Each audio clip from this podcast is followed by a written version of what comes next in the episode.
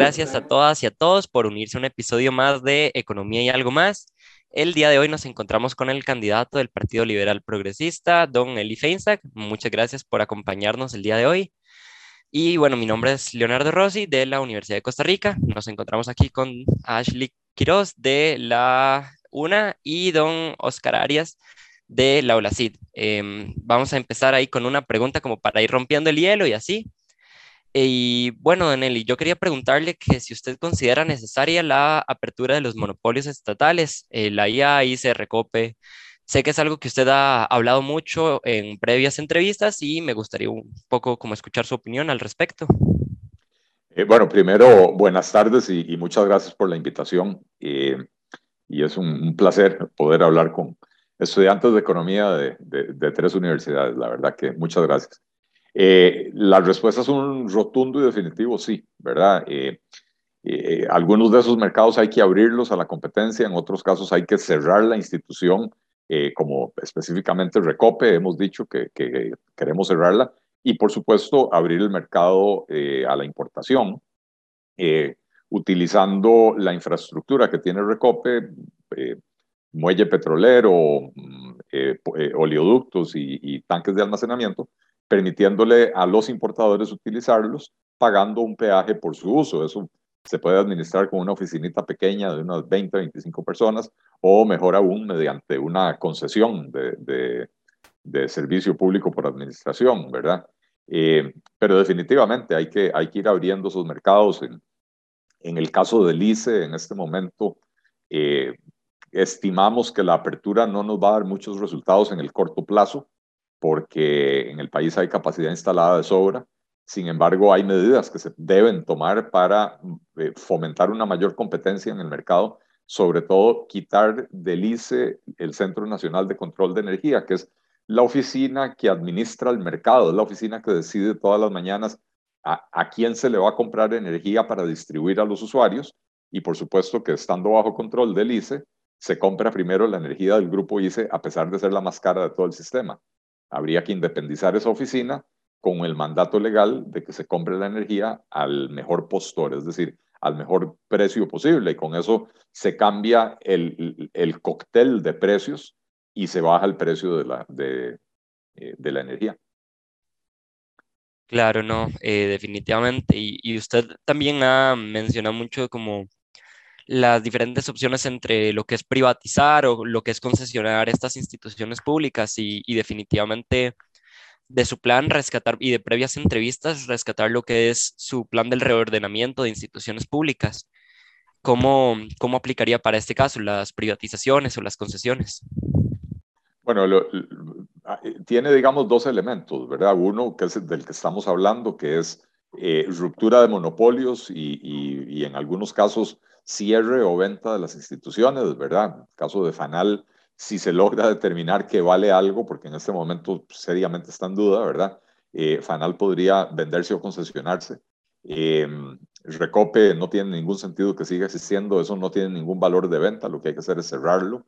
Eh, y la otra parte, el otro eje que es muy importante, es el de reordenamiento o reestructuración de la institucionalidad pública para eh, eh, eliminar el montón de, la gente habla de duplicaciones, en realidad son multiplicaciones. Cuando usted tiene 23 instituciones en el sector social que administran 44 programas eh, antipobreza, em, y bueno, parte o una de las razones por las cuales la pobreza prácticamente se ha estancado en los últimos 30 años en Costa Rica, ha tenido una leve disminución, pero realmente no muy significativa, ¿verdad?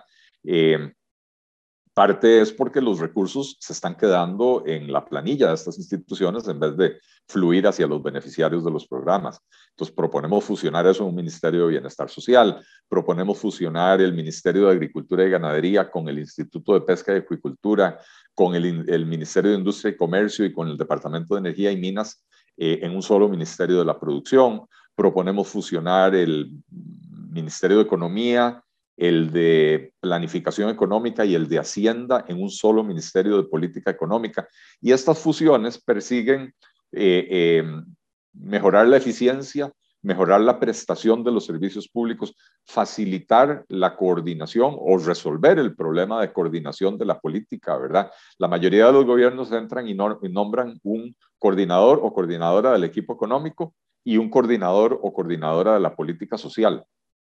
Pero lo cierto es que, al final de cuentas, los ministros eh, que tienen potestades legales terminan haciendo lo que se les pega la gana, ¿verdad? Eh, y entonces, eh, ¿cómo, ¿cómo mejoramos la coordinación del equipo económico? Fusione las entidades y entonces usted va a tener que, un solo ministro o ministra va a tener que explicar por qué a la hora de plantear el presupuesto de la República no se guió por las recomendaciones que emitió el Ministerio de Planificación, por ejemplo, ¿verdad? Ya no va a ser el Ministerio de Planificación, va a ser una oficina dentro del propio ministerio, ¿verdad? Así que, que, que ahí se persigue eh, la eficiencia, la mejora en la prestación de los servicios públicos y, la mejor formulación de política pública. Claro, sí, muchas gracias eh, por su respuesta. Y bueno, le paso la palabra a mi compañera Ashley. Buenas tardes, don Eli, ¿cómo se encuentra? Un gusto que esté aquí. Muy bien, por dicho. Eh, la pregunta va relacionada más con el ámbito este, ambiental. ¿Cómo considera usted que bajo un futuro em, una futura gobernanza del, del, Partido Liberal Progresista pueda este, encaminarse o al menos, bueno, encaminar a Costa Rica a alcanzar los objetivos de desarrollo sostenible en sus pilares fundamentales eh, de la economía, la parte económica, la parte social y la parte ambiental. Bueno, eh, lo primero, y creo que aquí entre, entre economistas o estudiantes de economía es tal vez un poco más fácil de explicarlo y entenderlo, ¿verdad? Eh, eh, entender que no hay desarrollo sostenible si destruimos la naturaleza, pero tampoco hay desarrollo sostenible si en aras de la conservación matamos de hambre a la gente o le negamos oportunidades de mejorar su, su, calidad de vida, ¿verdad? O su nivel de vida. Entonces, eh, eh, se nos ha olvidado en Costa Rica eso y, y, y básicamente nos vamos a los extremos, ¿verdad? en economía entendemos claramente que las personas, eh, o sea, uno, las personas responden a señales que reciben del mercado o señales que reciben de la política pública y eso condiciona la forma en que, en que las personas actúan. Em, y, entonces, eh, un poco es abandonar esa noción romántica de que la gente va a conservar la naturaleza porque la gente es buena. Yo no estoy diciendo que la gente sea mala, pero si usted quiere eh, mover a la gente a conservar la naturaleza, tiene que generarles los incentivos adecuados para que su comportamiento sea compatible con la conservación de la naturaleza. Y lo primero que usted tiene que hacer es resolverle el problema del hambre, resolverle el problema del desempleo a la gente, porque de lo contrario, eh, la gente desesperada, la gente con hambre, la gente que, tiene niños que no comen bien todos los días por, por falta de ingresos, eh, van a buscar cómo aprovechar los recursos naturales tal vez de una manera no sostenible, pero para resolver su problema, ¿verdad? Eh, de manera que uno de los ejes de nuestro plan de gobierno es eh, precisamente eh, una, una, un, respeto por la naturaleza que sea compatible con el desarrollo económico, ¿verdad? Claro, y que sea compatible también con el lema esencial Costa Rica, ¿verdad? Que hacemos ver en, al nivel mundial. De hecho, de hecho, Ashley, así como usted lo dice, y no solo con el lema, sino con la imagen que vende Costa Rica de país verde, eh, y la realidad es que tenemos un país muy verde en el casi 30% del territorio nacional que está protegido, eh, y tenemos desastres ambientales. Eh, la calidad del aire en la GAM es un desastre ambiental la contaminación de los ríos, sobre todo los que fluyen desde la gama hacia las costas, es un desastre, ¿verdad? La deforestación, la degradación de los suelos en, en, zonas como, como Guanacaste o de otros lugares es otro desastre ambiental. Entonces, realmente somos un país eh, eh, dicotómico, si queremos, bipolar, ¿verdad? En el sentido de que eh, de un lado, en, en los parques nacionales hacemos una magnífica labor, eh, una conservación absoluta y en el resto del país eh, manejamos las cosas bastante mal. Totalmente. Este, bueno, le paso la, la pregunta a mi compañero Oscar. Buenas tardes, don Eli, nuevamente. Buenas tardes, Oscar. Eh, don Eli, bueno, siguiendo con el tema ambiental de, de la compañera Ashley, ¿qué opina usted sobre el tren eléctrico? Eh, yo, yo creo que la columna vertebral de un sistema de transporte público para la GAM tiene que ser un tren eléctrico y resalto el un tren eléctrico porque no es el tren eléctrico de Carlitos Alvarado y Claudia Dobles, ¿verdad? Que ese es un capricho, no es un tren eléctrico. Y, y le explico por qué. El tren que ellos están planteando corre sobre las, las vías férreas existentes. Las vías férreas existentes fueron diseñadas hace más de 150 años con el objetivo de sacar producto del Valle Central café, sobre todo tabaco, otras cosas, producto del Valle Central hacia los puertos, hacia el Pacífico hacia el Atlántico. Eh, no era un tren de pasajeros, no era un tren para movilizar gente en zonas urbanas y el diseño eh, así lo refleja, ¿verdad? Eh, el tren eléctrico propuesto por la actual administración no toca ninguno de los principales centros de población de San José y de la GAM, como podrían ser eh, Goicoechea, Tibás, eh, Desamparados, Alajuelita, Atillo, etc. Entonces usted tiene un tren que solo va de este a oeste eh, y usted tiene que la mayor concentración de población están en el norte y en el sur, no ha resuelto absolutamente nada porque usted está obligando a que los buses, los buses y los carros del norte y del sur sigan entrando al centro de San José para poder montarse al tren, ¿verdad? Entonces, el tren tiene que tener líneas radiales que, lleguen, que toquen los principales centros de población, de manera que se incentive a la gente a dejar el carro donde vive y no a venir al centro de San José para poder montarse en el tren para llegar a otro lugar, ¿verdad? Eh, así que, eh, sí creo que, se necesita un tren, un tren eh, limpio, un tren eléctrico de pasajeros, pero con características muy diferentes de las que se están planteando en este momento. Muchas gracias. Y le paso nuevamente la palabra al compañero Leo. Y bueno, yo sí me voy a ir lastimosamente por la tangente, ¿verdad? Eh, me encantaría seguir en este tema. Es, me parece que es súper interesante y muy, muy actual. Este, Don Eli, yo quería preguntarle sobre los ajustes fiscales, digamos. ¿Considera usted que, digamos, consideraría realizar algún otro tipo de ajuste fiscal en caso de que fuese necesario? digamos, y si la respuesta fuese así, ¿en qué aspecto lo enfocaría? Porque sé que, digamos, escuché en una entrevista suya que poco de lo que usted rescata del gobierno actual es el concepto de la regla fiscal, sin embargo, no su uso. Tal vez para, para los, los oyentes del programa podría educarnos un poco más respecto a ese tema. Sí, eh, ah, precisamente hoy, y no, no, lo tengo aquí a mano, pero precisamente hoy eh, la Nación eh, da la noticia, ya, ya era conocida, pero eh, de que e, e, este gobierno le aplicó excepciones al cumplimiento de la regla fiscal a una serie de instituciones sin justificar, básicamente diciendo por la pandemia, pero no justifica cuál fue la afectación de la pandemia, ni tampoco justificó cómo se iba a gastar ese dinero extra, ¿verdad? Eh, entonces, la regla fiscal, este gobierno la convirtió en, en una regla de hule. Eh, pero, eh, pero sí, la regla fiscal que le pone un tope al crecimiento del gasto público cuando el país supera ciertos niveles de, endeudamiento es absolutamente necesaria. Eh, Costa Rica lleva cuatro años eh, dando vueltas alrededor de un precipicio, ¿verdad? Como casi queriendo caer y, y da unos pasitos para atrás, pero el precipicio fiscal. nuestra propuesta es la simplificación tributaria el sistema tributario costarricense es tan complejo que eh, más bien recauda menos de lo que podría recaudar siendo más sencillo, más simple. Eh, porque a mayor complejidad de un impuesto, mayores posibilidades de evasión existen, mayores portillos, ¿verdad? Costa Rica existen 110 impuestos y alrededor de 1.200 o 1.300 exoneraciones.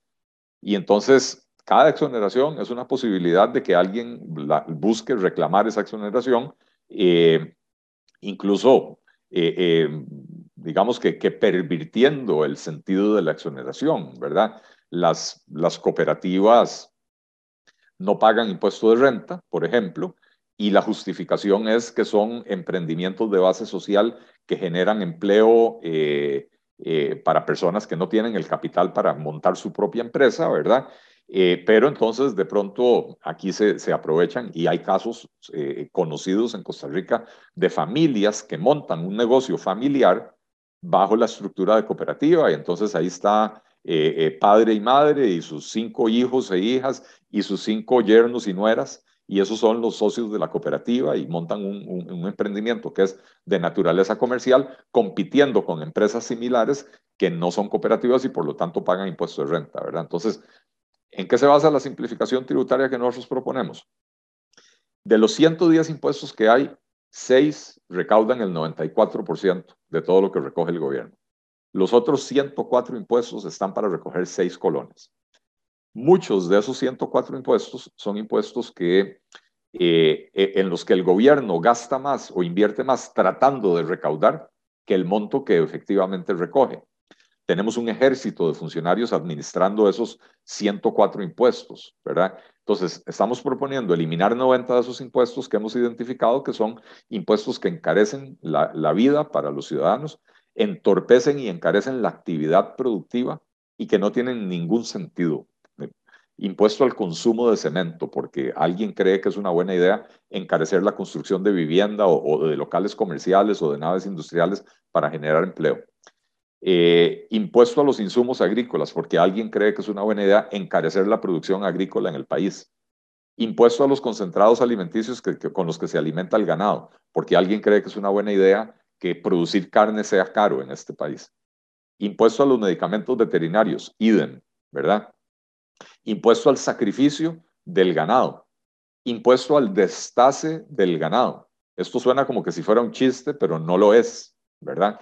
Eh, impuesto a los parques de diversiones.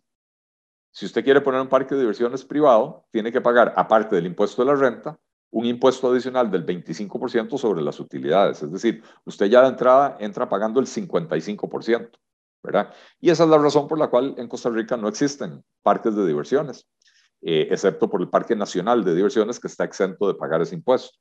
Eh, y eso lo que implica es que si usted es un niño de San Vito de Cotobruz, probablemente nunca va a llegar a ver el, el, parque de diversiones porque eh, montarse en el bus a la una de la mañana para estar en San José temprano para poder ir al parque de diversiones agotado, llevando sol y agua para al final del día montarse en otro bus otras siete horas de regreso, no, no es algo que la gente pueda hacer, ¿verdad? Entonces, eliminar esos 90 impuestos, y perdón que me alargue tanto, pero yo creo que esto es esencial, ¿verdad?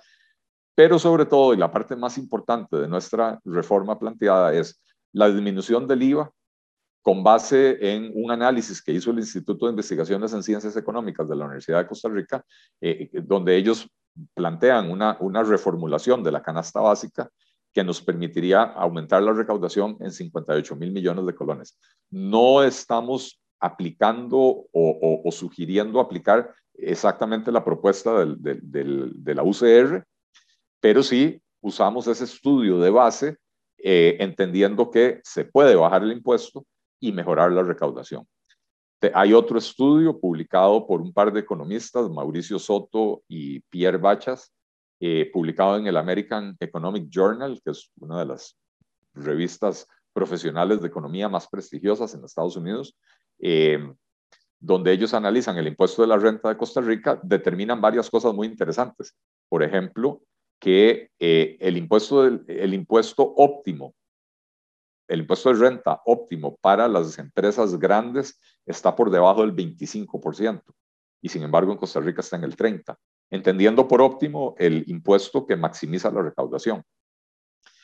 Que el impuesto óptimo para las empresas medianas está por debajo del 17%, y en Costa Rica está en el 20%. Y hacen un planteamiento bastante audaz donde dicen, olvidémonos del impuesto de la renta tradicional, pensemos en un impuesto sobre los ingresos brutos, ellos dicen del 3%. Con eso se aumentaría la recaudación en un 80%. 80% del impuesto de renta son más o menos 3 puntos porcentuales del PIB.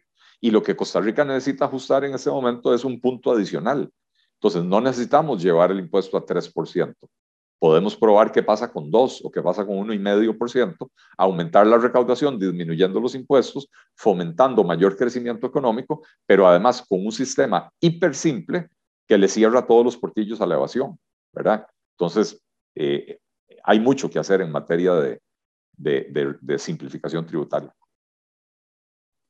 Y don Eli, siguiendo este, la línea del compañero y del tema fiscal, este, ¿qué mecanismos o correcciones implementaría usted para combatir eh, la evasión fiscal tan presente en Costa Rica? Eh, lo, primero, Ashley y compañeros, es entender que el combate a la evasión no es un asunto policial. Eh, ustedes habrán estudiado en, algunos cursos, ¿verdad? Que la, la,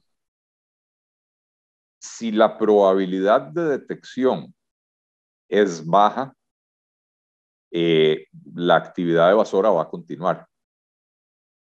O sea, hay una combinación también, digamos, ideal entre la pena por, por cometer la fechoría y la probabilidad de ser detectado y llevado a, digamos, a, sufrir las consecuencias.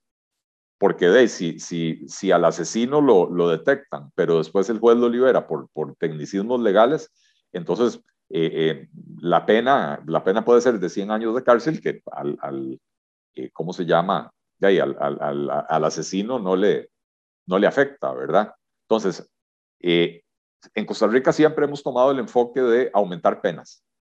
Hay mucha evasión, entonces ahora vamos a crear penas de cárcel para los empresarios y para los empleados de las empresas que están, que están evadiendo. Este, y resulta que no se fortalece la capacidad de detección. Y además resulta que tenemos un régimen tributario tan hiper complejo que abre miles de portillos para la evasión y para la ilusión.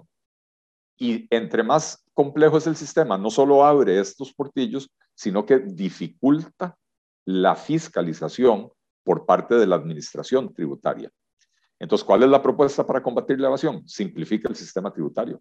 Elimine los portillos que hay, pero además al eliminar usted 90 impuestos, pasa a ese ejército de funcionarios que usted tiene en, impuestos que no le recaudan nada, los pasa a la administración de los impuestos que sí le dejan plata al Estado.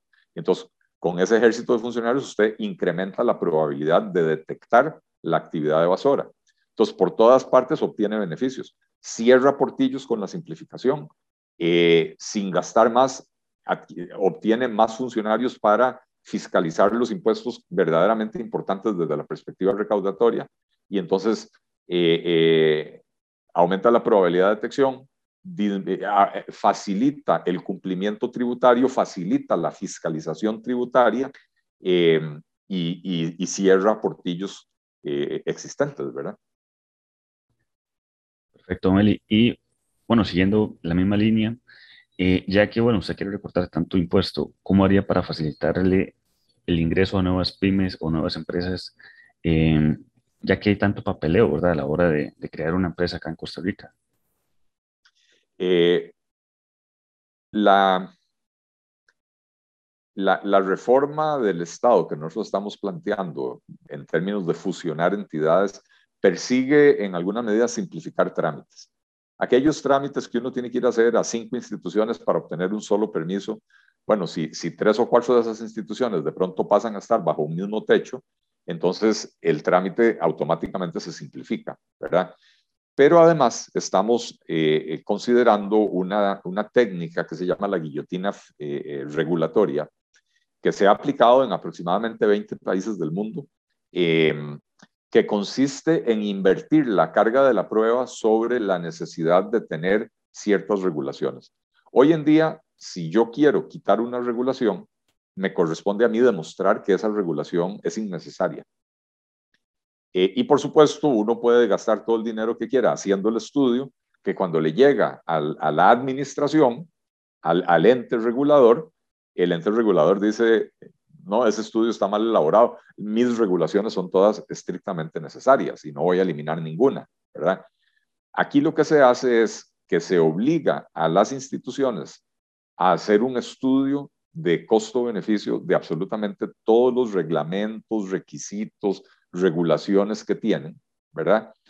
Eh, para determinar si, si, si el beneficio es mayor que el costo, para empezar, ¿verdad? Eh, es el resultado de ese estudio se somete al conocimiento de un panel de expertos independientes, porque si no lo hacemos así, por supuesto, las instituciones siempre van a decir, mis regulaciones son eh, beneficiosas en comparación con el costo, ¿verdad? Eh, y esto se tiene que hacer mediante una ley eh, que le dé un plazo definitivo a las instituciones para completar este trámite, pueden ser seis meses, ¿verdad?, para hacer el análisis y presentarlo, y que entonces el panel de expertos determine, ok, aquí hay cinco regulaciones que superaron la prueba de costo-beneficio, hay diez regulaciones que no la superaron, y por lo tanto eh, eh, cumplido el plazo, cae la guillotina regulatoria, es decir, se eliminan todas aquellas eh, regulaciones que no lograron superar la prueba de costo-beneficio.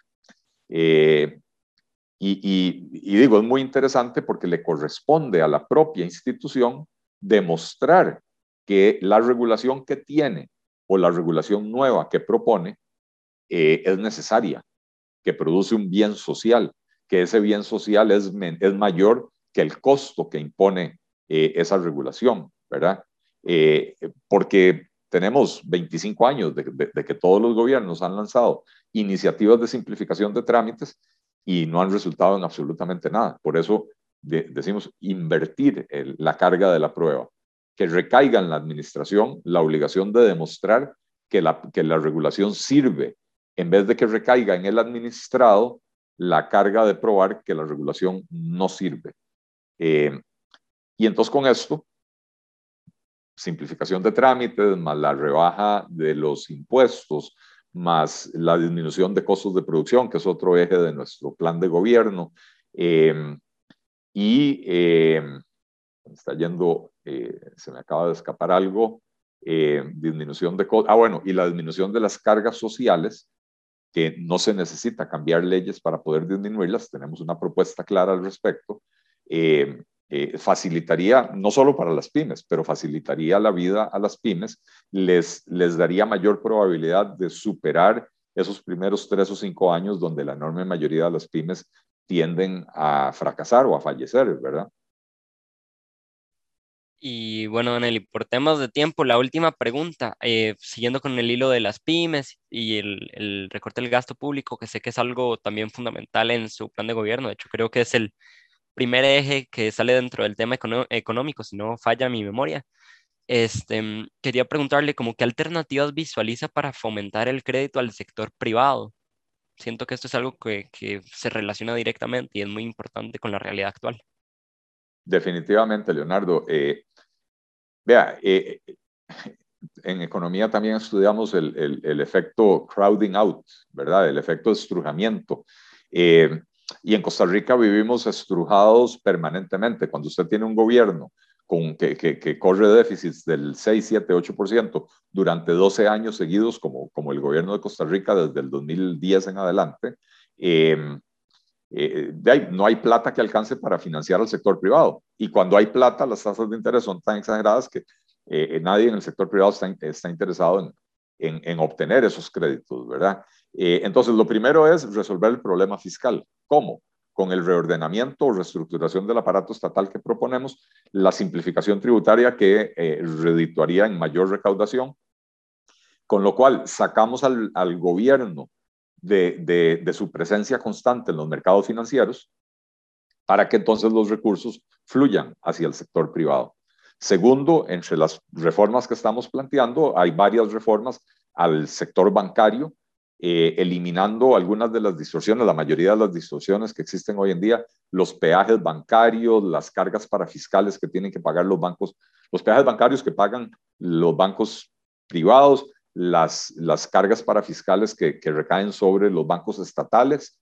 Em, y eh, eh, la venta del, del, Banco de Costa Rica y del BIXA a un banco de primer orden internacional que venga a meter competencia fuerte en el mercado, porque hoy tenemos una, un mercado que si bien está abierto, no tiene una competencia efectiva, porque los, los bancos estatales son desproporcionadamente grandes eh, y con sus ineficiencias eh, eh, introducen tasas de márgenes de intermediación excesivamente elevados, ¿verdad? Entonces, más competencia en el mercado bancario, eh, eliminación de distorsiones que afectan tanto a la banca estatal como a la banca privada, eh, y, la venta del, Banco de Costa Rica, del Banco Nacional, eh, perdón, y del, y del VIXA, para, para precisamente atizar esa competencia en el mercado. Bueno, Eli, muchas gracias más bien por el espacio. Este, le agradecemos por el tiempo y por acompañarnos más en un, perdón, en un nuevo episodio de Economía y algo más. Eh, le deseamos mucho éxito, mucha suerte en las elecciones y eh, nos vemos próximamente. Muchísimas gracias eh, a todos, a todas las personas que, que, se conectaron. muchas gracias por sus preguntas. si tienen más consultas, siempre con mucho gusto por medio de nuestras redes sociales tratamos de responder todas las preguntas.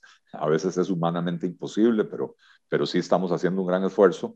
Eh, y también estamos haciendo todas las semanas, la próxima no, por, por, por, la, por la, el descanso, digamos, pero estamos haciendo Facebook Lives, Eli escucha.